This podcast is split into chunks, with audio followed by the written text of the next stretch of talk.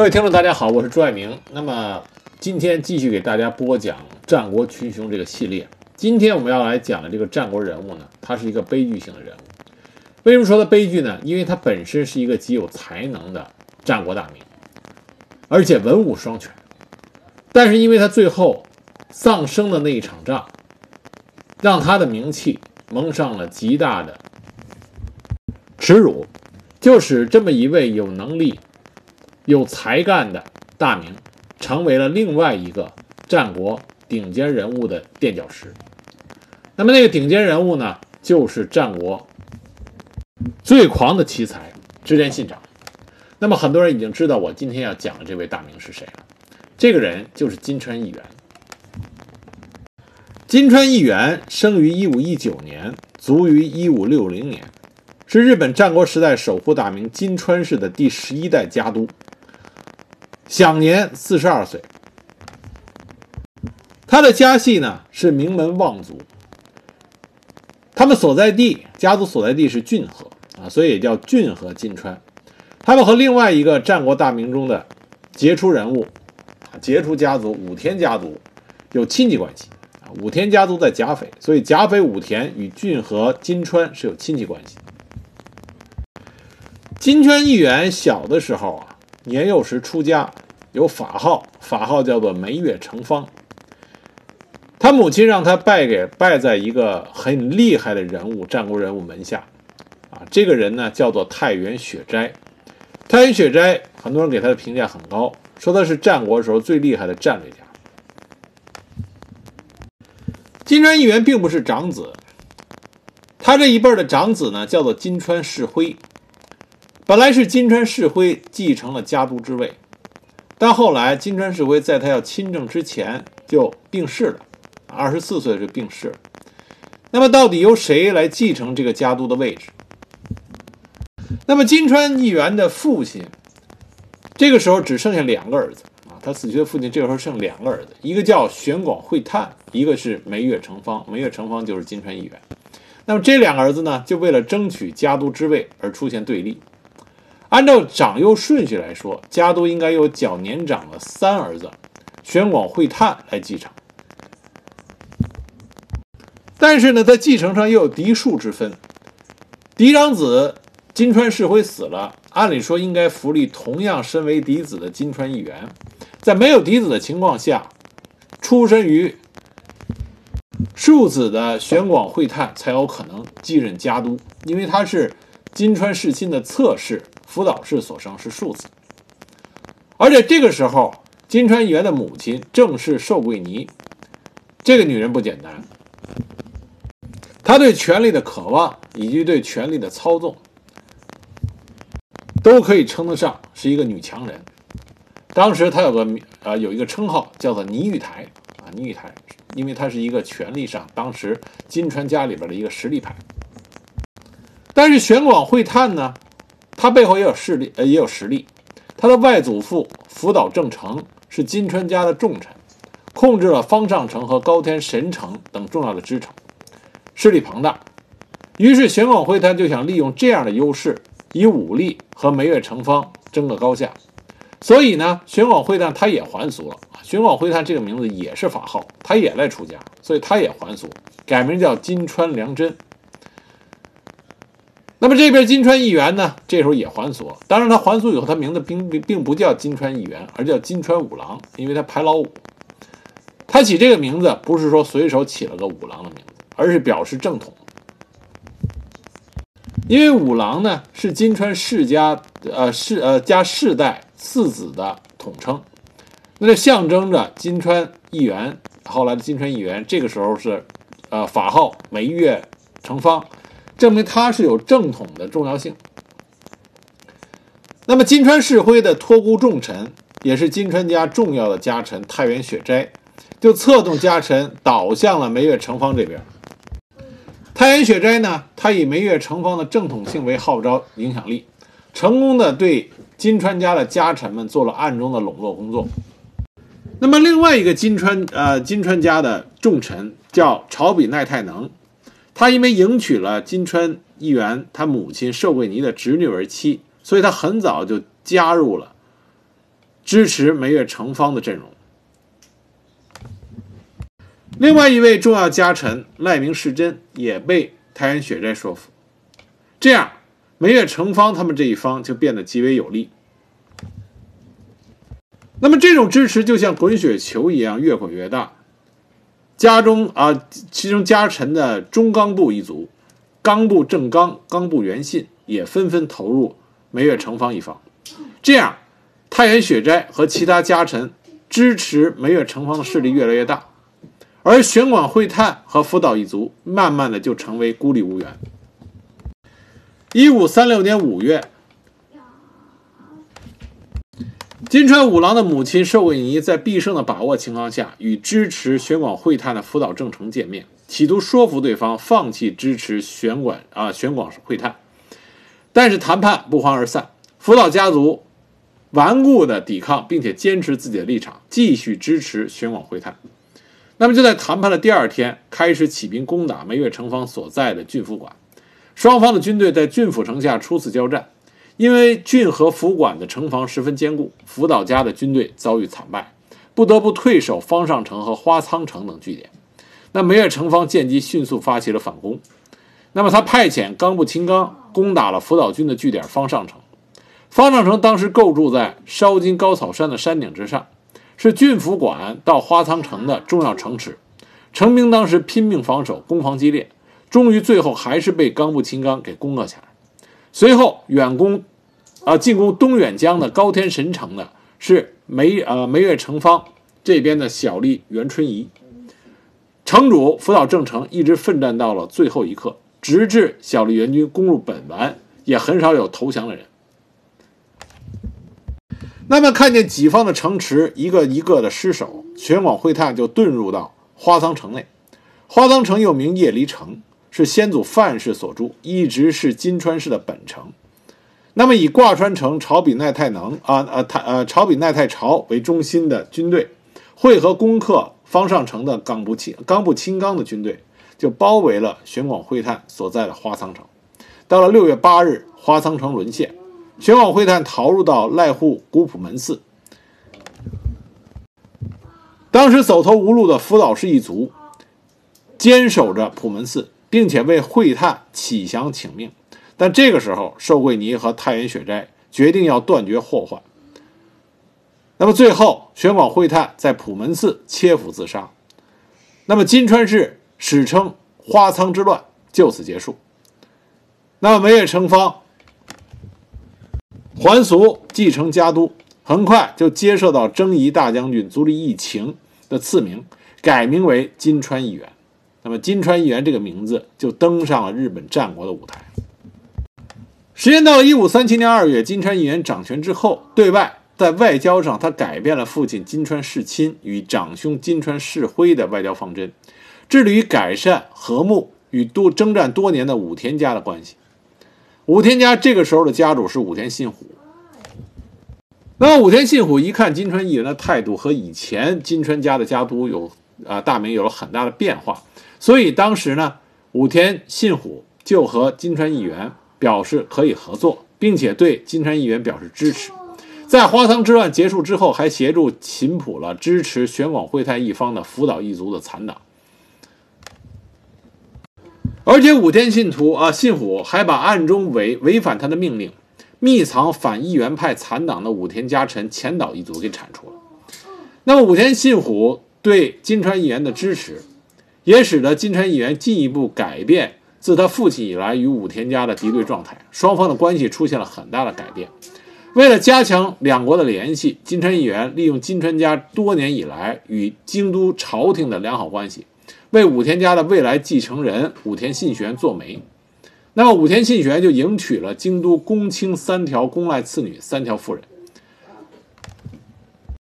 那么，今天啊，金川议员本人呢，也迎娶了武田信虎的长女定慧院为正室。啊，也就是说，金川议员的妻子是武田信玄的姐姐，双方面的关系进一步亲密起来。武田信呃，武田信虎当时把自己的名刀宗三左文字送给了金川议员，表示双方面巩固的婚姻同盟。经过这场政治联姻，武田与金川两家多年的对峙的仇家关系转化为互互相互通友好的亲家。那么，随着两家建立起联姻关系，也象也象征着甲郡同盟的正式缔结成立啊！贾府与郡河的同盟正式缔结成立。但是武田家有一个宿敌，这个宿敌就是北条家。北条家原来和金川家的关系很好，因为北条家的初代家督北条早云就是金川家的家臣，而且金川议员父亲金川世亲的舅舅。就是这位北条早云，那么两家曾经长期的与武田家还有三河的松平家交战。金川议员的长兄金川世辉曾经和北条氏纲一起进攻过武田信虎，而金川议员的父亲金川世亲也曾经和北条早云一起进攻过松平长亲。那么金川现在背着北条家独自和武田家结盟，就让北条家出现了很多。金川家不可信任的风声，也就舍去了与金川家的盟约。金川家和北条两家的关系破裂，相互交恶，并在富士川以东的骏河国土为战场多次交兵。这是日本战国史上史称的第一次河东之乱。一五四一年，武田家武田家发生巨变，信虎武田信虎出发前往骏河的骏府馆去探望长女定慧院以及外孙金川世真。那么他的儿子武田晴信，也就是后来的武田信玄，在二弟武田信繁和重臣甘利虎太、板垣信方等人的支持下，放逐了信虎，而继承了甲斐武田氏第十九代家督。当时武田晴信就致书啊，写了封信给自己的姐夫金川议员，协议约定由金川议员将信虎留在郡府馆，生活费用呢由武田方来负担。那么金川议员就答应了。通过这件事情，金川和武田的同盟关系进一步加强。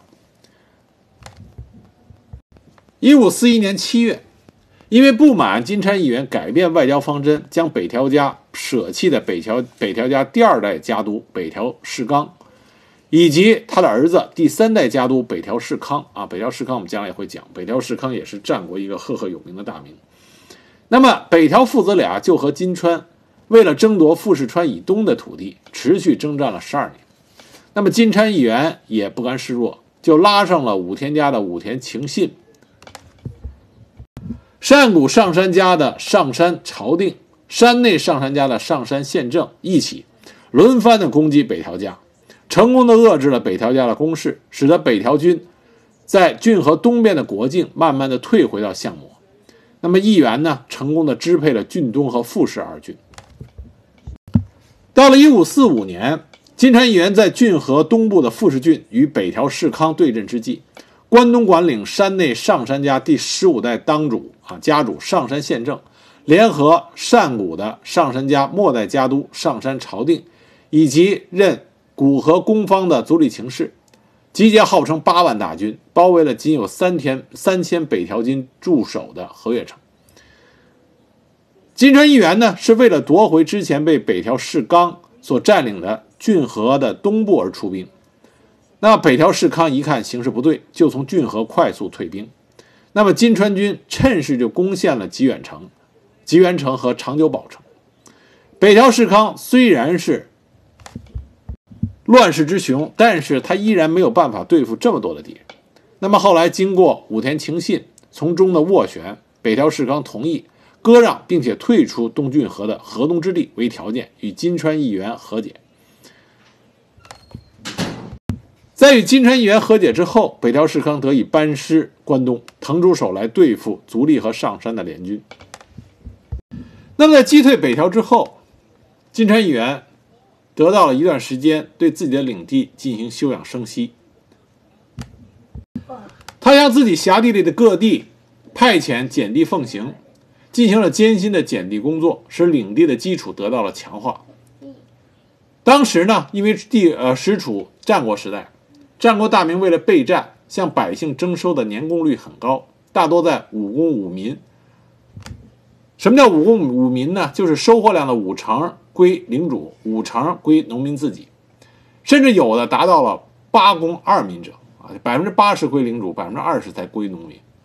那么金川议员当时实行的是四公六民的年贡率，就是百分之四十归公家，百分之六十归农民，所以深得民心。金川议员还曾经对骏河、远江和三河多次进行减地，增加了家臣的军役俸禄，确保了年贡纳入的责任者。对于向连接东国至京都难波的交通要津清水港，金川议员加强了港内的治安，保护沿岸的旅店和商人，同时他发展沿海地带的制盐业，开发了安倍内地的金山金矿。在他卓越的内政政策下，他统治下的郡府、呃郡府、管城的城下厅和街厅都非常的繁荣。当时郡府成了不亚于京都的繁华之地。那么金川议员本人呢，他也对京都的文化有着狂热的崇拜，将京都文化往关东地区流传，他认为这是他的使命。所以金川议员呢，刻意的模仿并且遵循京都里华丽的王孙公卿。穿直衣、戴乌帽子、涂黑齿、描缠眉、抹脂粉，召开诗会。所以在日本现在的影视剧中，但凡说到金川议员，我们现在看都比较怪，因为他的装束是那个时候的审美观啊，那个时候的流行文化，我们现在看就觉得怪怪。另外，他的父亲金川世亲已经开始在制定金川假名目录，那么金川议员在这个基础上追加制定。加上重视内政、主从间的组织化，强化对农工商业者的管理，建立交通制度等等，并且强调主从间的恩给与奉公关系。金川假名目录自此凡五十四条，即假名目录追加二十一条，是东国大名中最早的分国法，也是战国家法中最完备的一部。那么这个这个。假名目录的出现啊，金川假名目录的出现有着什么重要的意义呢？那么它的意义就是说，金川家已经彻底变为战国大名。以前各地所实行的办法都是由幕府制定的规制，那么金川家的这个改革，从某种程度上复制了这一概念，但是他所制定出来的这本假名目录是他金川家的规制，脱离了旧幕府时代的规制，相当于。代表了诸侯的独立。那么，经过金川父子的积累，以及金川议员卓越的内政手段，那么金川市由最初浚河的二十二万担知行领地，到金川议员的时候，实力已经是七十六万担，可调集投入战斗的兵员可多达两万六千多人。那么，这个是什么概念呢？这个时候，尾张的织田家啊。也就是诞生了织田信长的织田家，这个时候呢，也只有四十三万担的领地，最多能够调集出近一万五千多人而已，和金川相比，相差甚多。金川议员不仅内政出色，并且在战场上运筹帷幄，他本人呢，而且还能歌善赋。他自幼呢拜太原雪山为师，所以精修佛法，还喜好汉诗和和歌。据史料记载，他爱读宋景莲之赋史诗，留下诗歌众多。一五四七年，织田家开始争夺三河，并且势力不断的扩大。尾张的织田信秀开始发动对三河的侵略。这个时候，三河松平家的状态非常不好，因为一五三五年向尾张进军的松平清康，这个是松平元康的祖父。松平元康是谁呢？就是后来著名的德川家康。那么，德川家康的祖父松平清康呢，被阿部定吉的妻子呃儿子弥七郎误杀，年仅二十五岁。他死之后，松平家就开始出现势力之争，逐渐出现衰弱。那么，清康的叔父松平信定在谋害了清康之子十岁的松平广州广中夺取家督之位之后，广中。就逃过了清康的，啊，逃过了信定的这个谋害，躲到了伊势神户城。那么一看到松平家出现了内讧，那么织田信秀在一五四零年乘虚而入，就攻取了西三河门户重要据点安详城，以长子织田信广为城主。一五四五年，松平广忠他想夺回。安详城的计划失败，那么松平广忠这个时候就做了一个决定，正式臣从金川氏。那么金川议员这个时候正想建立伟业，他自然不会眼看着织田信秀在三河扩充势力。既然广中向他求援，那么金川议员立即就向逃到伊势的松平广中伸出了援手。当时金川议员命令太原雪斋率军进入到西三河，抵抗织田军的入侵。同时，金川议员要求松平广中送出其子竹千代。竹千代是谁呢？竹千代就是德川家康啊，竹千代是他的小名。那么，让松平广中送出他的儿子竹千代作为人质，表示对金川家的忠诚。但是，竹千代在前往郡府馆的途中，田园城主户田康康康光啊，户田康光把竹千代作为人质要送往静冈寺的事情以及具体的行进路线全部密报给了织田信秀。那么，织田信秀就派人将竹千代从半途劫走。并以此胁迫松平广中倒向织田家而背离金川家，但是松平广中这个时候并没有因为竹千代自己的儿子被劫走而屈服于织田信秀，反而更加心甘情愿地继续听命于金川议员。那么按照常理来说，织田信秀这个时候就应该把竹千代杀了。那么如果把竹千代杀了的话，就后来没有德川家康，也就没有德川幕府。但幸亏这个时候呢。竹千代，也就是德川家康，后来德川家康他的生母叫于大，这个时候呢已经是织田信秀家臣九松俊胜的夫人，所以他的生母向织田信秀极力求情啊，在这种情况下，竹千代免于一死，被作为人质扣留在了尾张。一五四九年，三河的松平家家主松平广忠被。严呃严嵩八弥给刺杀身亡，年仅二十四岁。织田信秀率领部队五千啊五千多人再度入侵三河。金川义元深怕松平家臣团倒向织田方，于是决定将松平家臣全部集中到郡府馆。除了冈崎城以外的松平家的支城，全部由金川家的部将代守。金川义元当时判断松平家少主松平元康在织田家的手上。松平家臣如果因为少主在织田家而倒向织田家，对自己要介入三河的影响力会减弱，那么织田信秀就会介入到三河的松平家。那么金川议员就决定先下手为强，下令军师太原雪斋为总帅，朝比奈代啊朝比奈奈太朝为副将，率领两万五千人前往迎战。那么双方在冈崎城啊，冈崎城东南的小豆板一地进行了对峙，小豆板合战。当时在这场合战中，织田家就出现了战国史上名气不小的小豆板七本枪啊，就是当时织田家有七位作战勇敢的武士，叫小豆板七本枪。那么当时呢，织田家的先先锋织田信广和金川家的朝比奈太能打得难分难解。后来，太原雪斋派出了冈部元信领队支援，这才击退了织田军。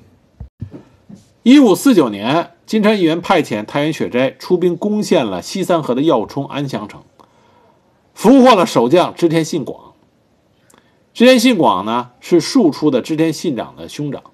太原雪斋呢，就跟织田信秀交涉。这个时候，织田信秀啊，家中不稳。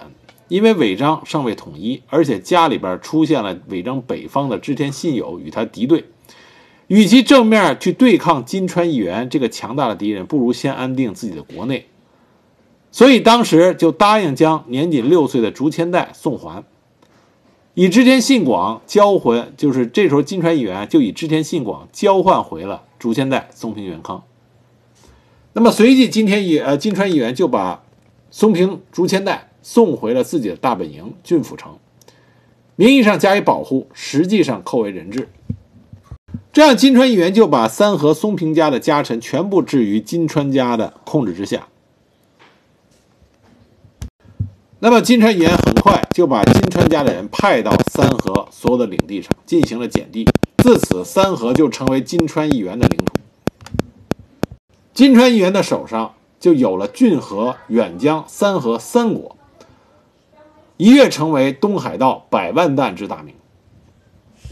这时的金川家在金川议员，这个时候金川议员就有了个称号，这个称号就是东海道第一宫曲啊，东海道第一宫曲。大家听到这个名字的时候，不要以为这个宫曲就代表说金川议员射弓啊，射箭射得好，不是这个意思。宫曲在当时来说，这是指金川议员是东海道最强势的大名。那么竹千代，松平竹千代是作为人质被放到了郡府城，但是金川议员啊，金川议员对竹千代非常的喜爱啊。金川议员很早就认为竹千代这个孩子将来长大以后肯定很有出息，所以呢，他让竹千代先住进静冈寺，后来又进入到临济寺，让他接受金川家最有智慧的家臣太原雪斋的教导与培养。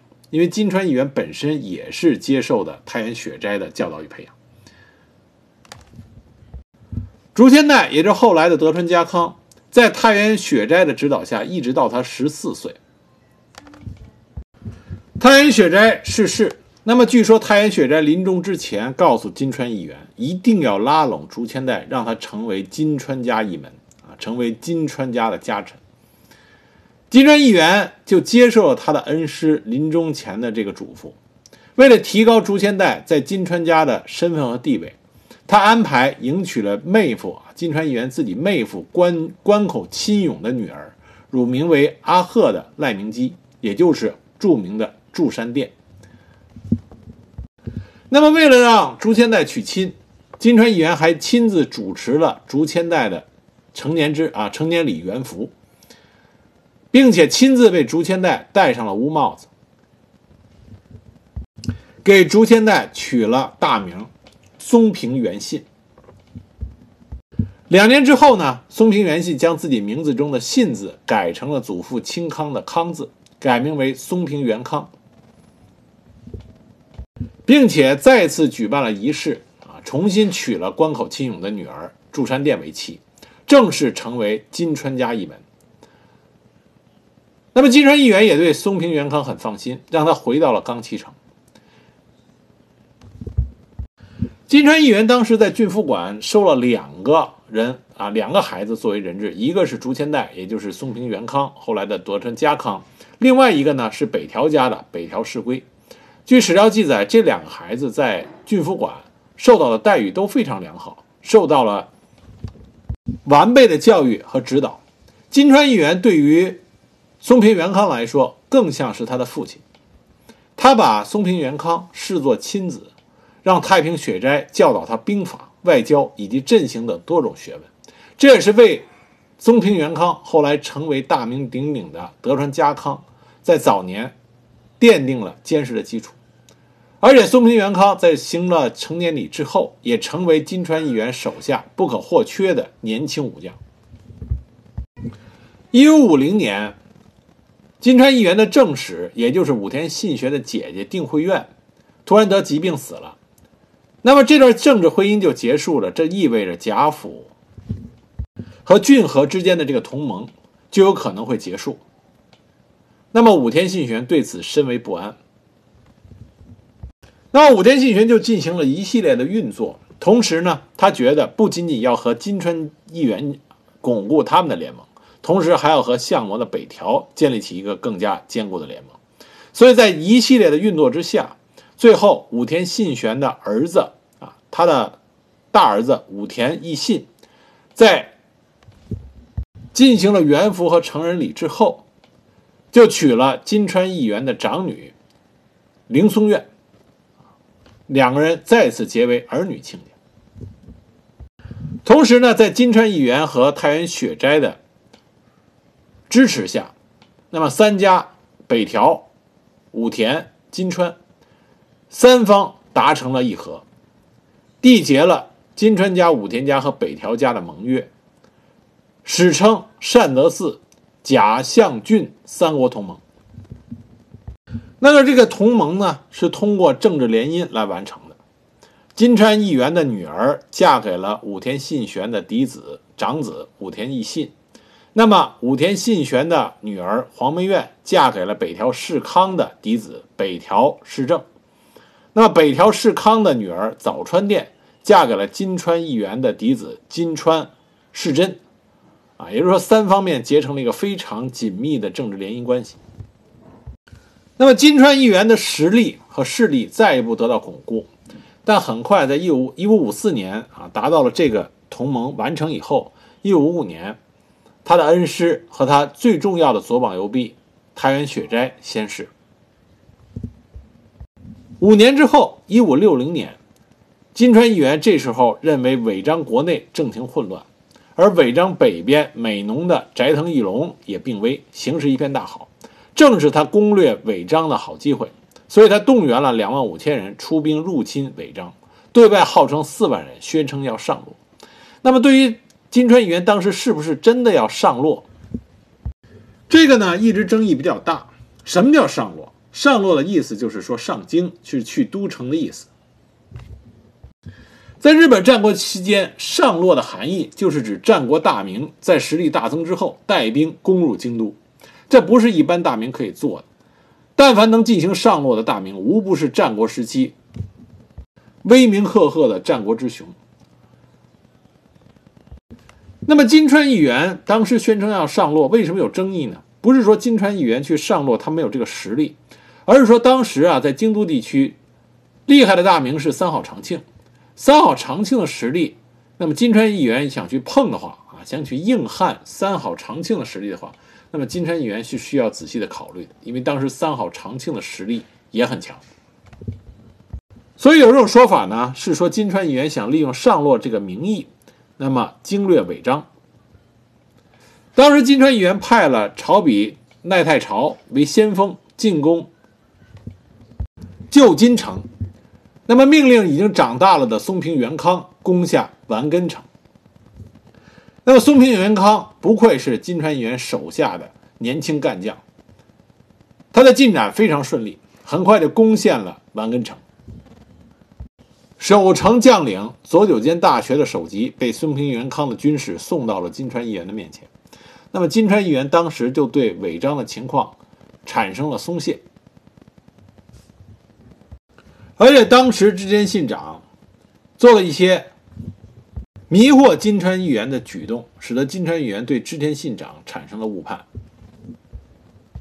金川议员认为织田信长会在青州城内不敢出兵，所以大意轻敌。当他行军到了统辖间的时候，进行歇息，还大摆宴席，大宴将士。那这个时候呢，织田家的佐佐卓人郑胜通和千秋四郎率领本队三百人对金川军进行了一次突击。但是寡不敌众，佐佐队被金川军击退，佐佐胜通和千秋四郎等五十人战死。当时金川议员得报以后大笑，就说：“就算天魔鬼神前来，又能如何？”这就进一步加深了金川议员的轻敌轻敌心理。结果，当织田信长率领他的本队进行奇袭的时候，大大的出乎了金川议员的意料之外。金川议员当时身边只有三百人的齐本队护着他撤退，但是在织田军的不断冲击下，只剩下五十人左右。双方面啊，当时激战的非常剧烈，织田信长都从马上跳下来，与其他士兵一起徒步作战。那么金川议员呢，时运不济，当时他喝醉了，本来已经骑着战马，有可能会逃出重围。但是战马受惊，他被摔下马来，那么就遭到了信长的侍卫服部小平太和另外一个侍卫毛利新助的攻击。据说当时金川议员因为力尽而倒卧在地不起啊，喝醉了嘛，没有没有力气了都。那么但是依然仗着酒意，破口大骂服部小平太和毛利新助。当时毛利新助啊被骂急眼了，就骑在金川议员的身上。用左手挥拳重击金川议员的下巴，结果被金川议员张嘴啊张口一口就咬到了他的小指头上，把他的小指头给咬断了。但最终金川议员也被这两位无名小卒给砍下了脑袋。那么金川议员这员主将一死，金川大军迅速的就分崩离析了。这就是奠定了织田信长。一代战国奇才声名的统辖间之战啊。那么后面再讲到织田信长的时候，会专门再把这仗这场作战的前后的细节仔细的讲。那么织田信长赢得了这场奇袭战的胜利，但是也他也知道，他的威名是踩着金川议员的尸身而建立起来的，所以呢，当时织田信长对于金川议员表现了他的尊重，在清虚南方二公里的街道旁造了金川议员的冢，并且举行了严谨的仪式，执行了超大规模的千僧超度诵经法会。隆重的送别了议员啊，金川议员为其祈求冥福。那么金川议员死之后呢，他的家督位置啊，就是这个家主的位置，由他的儿子金川世真接任。那么世真在接任了执掌金川家之后，那么松平元康，也就是后来的德川家康，这个时候并没有趁乱打算从金川市的臣属中独立，并且不断的出兵。骚扰织田氏的领土，并且攻打织田氏的城寨，还频频上书给金川世真，要求讨灭织田信长，为金川议员报仇雪耻。由此可见，当时的松平元康心中真的是把呃金川议员当做父亲一样看待。但是金川议员他的儿子金川世真真的没有继承他父亲的雄才伟略，所以骏河国内的政情越来越紊乱。很多金川氏的家臣开始纷纷出走。那么松平元康一看金川氏已经开始走向败亡，所以就萌生了从金川家独立的念头。那么松平元康很快就到三河，重新独立，并且和织田信长缔结了青州同盟。那么在金川家的另外一侧武田家，那么金川议员战死之后，武田信玄就知道。金川家会很快的败亡，那么武田家这时候的领地甲斐和信浓全是山地，难以开展促进经济优势，所以武田信玄就将矛头指向金川家，要攻伐骏河，以海外商业和制盐业来促进武田家的经济实力。那武田信玄就派遣人去拜会了松平元康，他们制定了一个会盟，叫做。大井川会盟为什么叫大井川呢？是以大井川为界，以西的远江归属松平家，以东的骏河归属武田家，一起去攻伐金川家。那么在当年年底呢，武田信学就攻破了金川家的府城骏府城，而松平元康也攻克了金川领地远江家的饮马城。那么在骏府城被攻陷之后。金川世真固守他最后的根据地挂川城，那么德川家呃松平元康在围城之后，就发出了开城劝告的呼吁。那么金川世真最后投降，松平元康开始支配远江，金川市彻底覆灭。那么金川世真呢，透过朝比奈奈太朝的随行保护，前往相模去投靠了北条氏康。北条氏康死以后。金川世真又去投靠了，这个时候已经改名为德川家康的原来的松平元康。那后来金川家就在德川家康的麾下进入了德川幕府，所以金川家就逐步的就衰落下去。那么金川世真投降，宣告了金川家的彻底作为战国大名的彻底覆灭。这个时候距离金川议员的死仅仅是十年左右。